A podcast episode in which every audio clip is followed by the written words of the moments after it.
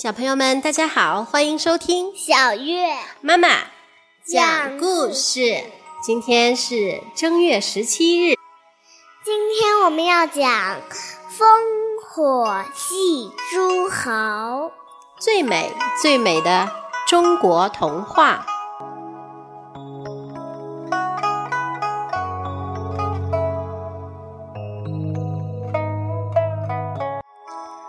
我们中华民族的祖先最先在黄河流域一带定居下来，那儿的土地肥美，种出来的谷物又香又甜。祖先们耕种，建设自己的家园，过着富足的农业生活。可是，在黄河流域北面的广大草原上，却住着强悍的游牧民族。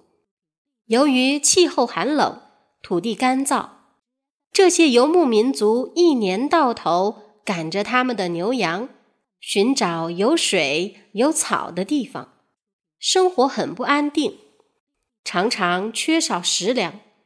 他们看到中华民族生活的那么安定，有丰富的食物可吃，有丝绸的衣服可穿。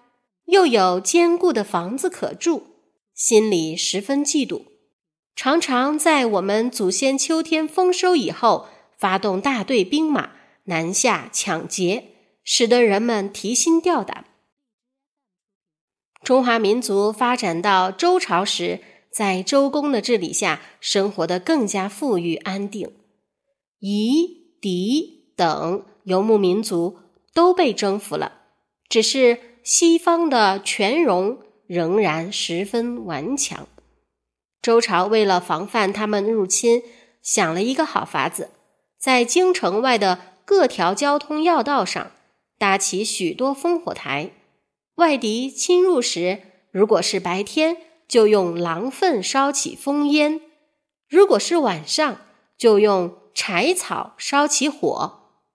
一座座烽火台。接连燃烧起来，远方的诸侯看见直直升起的狼烟，或者是熊熊火光，都会率军队来保卫王室。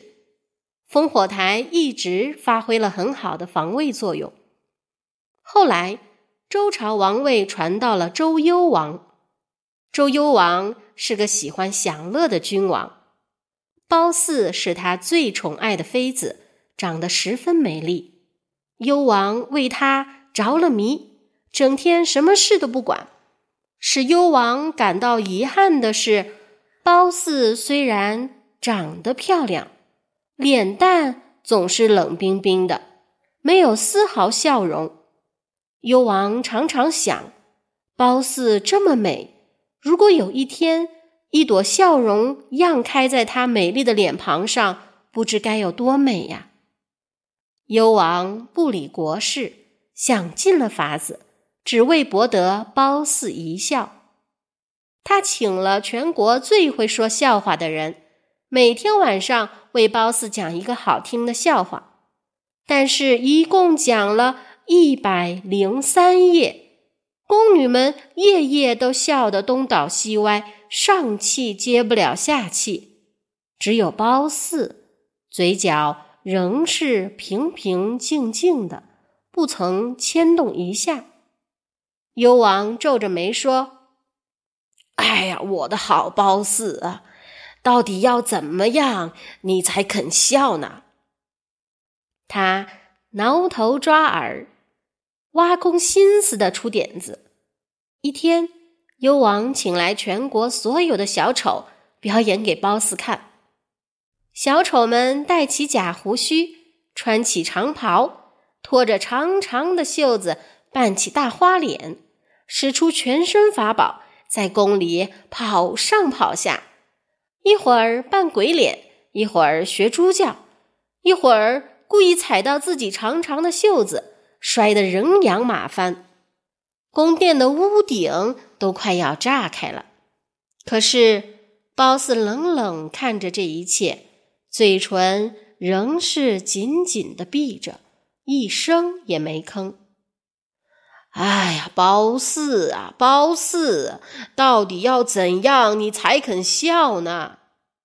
幽王在宫殿中走来走去，想法子，鞋都快要磨穿了呢。幽王突然想到，对了，让褒姒当皇后，他一定会很开心的。幽王就把原来的皇后废了。让褒姒当皇后，可是褒姒不知是吃了什么定心丸，硬是不肯笑一下。幽王这下真是无法可想了，只有带着褒姒出去散散心。一回，他们来到城门上，只见城中搭着一座高高的台子，京城外各条道路上也搭着同样的台子。褒姒好奇地问：“咦，那是什么呀？”幽王说：“那是烽火台。如果敌人来攻打我们，只要点起台上的烽火，诸侯看见这个信号，就会来救我们。”褒姒好奇地说：“真的呀？可是我不相信远处的诸侯看得见狼烟。”你不信？那我来点给你看看。幽王立刻下一道紧急命令，通知守将们点起城外所有的烽火台。一位守将说：“大王，现在又没有敌人来攻打，为什么要点烽火台呢？这样做以后，诸侯就不会再信任这个信号了。”其他的守将也劝着。幽王为了褒姒，才管不了那么多，大声骂道：“你们都给我闭嘴！快点去上烽火！敢违抗命令的，一律处死！”守将们只好乖乖的在台上点起狼烟。哗！一霎时，广大的草原中各处的烽火台，一座接着一座的缓缓升起白色的狼烟。直上云霄，十分壮观。说也奇怪，大风吹起也吹不散这股股狼烟。没多久，幽王和褒姒看见远处黄沙滚滚，牛马奔腾，诸侯们真的率领着部下，驾着华丽的战车，急急的赶来了。他们的神情紧张，服装不整。不是帽子戴歪了，就是衣服穿反了，慌慌乱乱的，队伍不成队伍。只听见乒乒乓乓，车轮撞车轮，兵器碰兵器的声响，小兵们跌跌撞撞，将军们扯开喉咙大声呵斥。哎呀，真是乱成一团。褒姒在城上。看见军队慌张散乱的滑稽模样，禁不住扑哧一声笑了出来。幽王诧异的回过头来，这一下他可看呆了。只见一朵朵花般美丽的笑容绽开在褒姒粉白的脸蛋上，露出洁白的牙齿，嘴唇显得更加红润甜美，就像很少开放的花。突然开了，人们会觉得它特别好看。褒姒的笑容也收到特别效果，简直美得出奇。幽王舍不得挪开目光，高兴的哈哈大笑起来。城下的诸侯好不容易才把军队整顿好，抬头一瞧，只见国王和皇后嘻嘻哈哈的直笑。却不见敌人的一兵一卒，才恍然大悟，自己受骗了，气得心里暗骂：“可恶，可恶！”褒姒的笑容是那么动人，幽王看了还想再看，就常常命令守将点起烽火。起先诸侯们还远巴巴的急忙赶来，又憋着满肚子的气回去。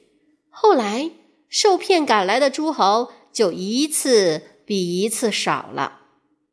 有一次，全戎的大军真的攻向京城里来了，千匹马、万匹马踏起飞扬的沙石。幽王紧张极了，赶忙命人点起烽火，但是到城下挤满了敌人的军队，却没有一个诸侯带领将士赶来。原来诸侯受骗多次，这次。再也不愿意上当了。幽王只有带着褒姒到处逃窜，贪图享受的他，最后终于吃足了苦头，被全戎杀死，而美丽的褒姒也被敌人掠走了。大风吹过，阵阵黄沙扬起，烽火台寂寞地矗立在广大的草原中，人们。再也没有必要去点燃它了，因为诸侯不再信任他所发出来的讯号，更不信服周天子了。小朋友们，幽王为取得褒姒一笑，屡次点燃烽火台的举动，就好像是放羊的小孩大喊“狼来了”的故事一般。诸侯再也不信任幽王了。全戎之祸之后，周朝被迫将国都由西向东迁，称为东周。在幽王以前的周朝叫西周。从那时起，烽火台失去效用，后代需要花费数不清的财力、物力与心思去防患北方游牧民族的入侵。好啦，这就是今天的故事。我们下期再见。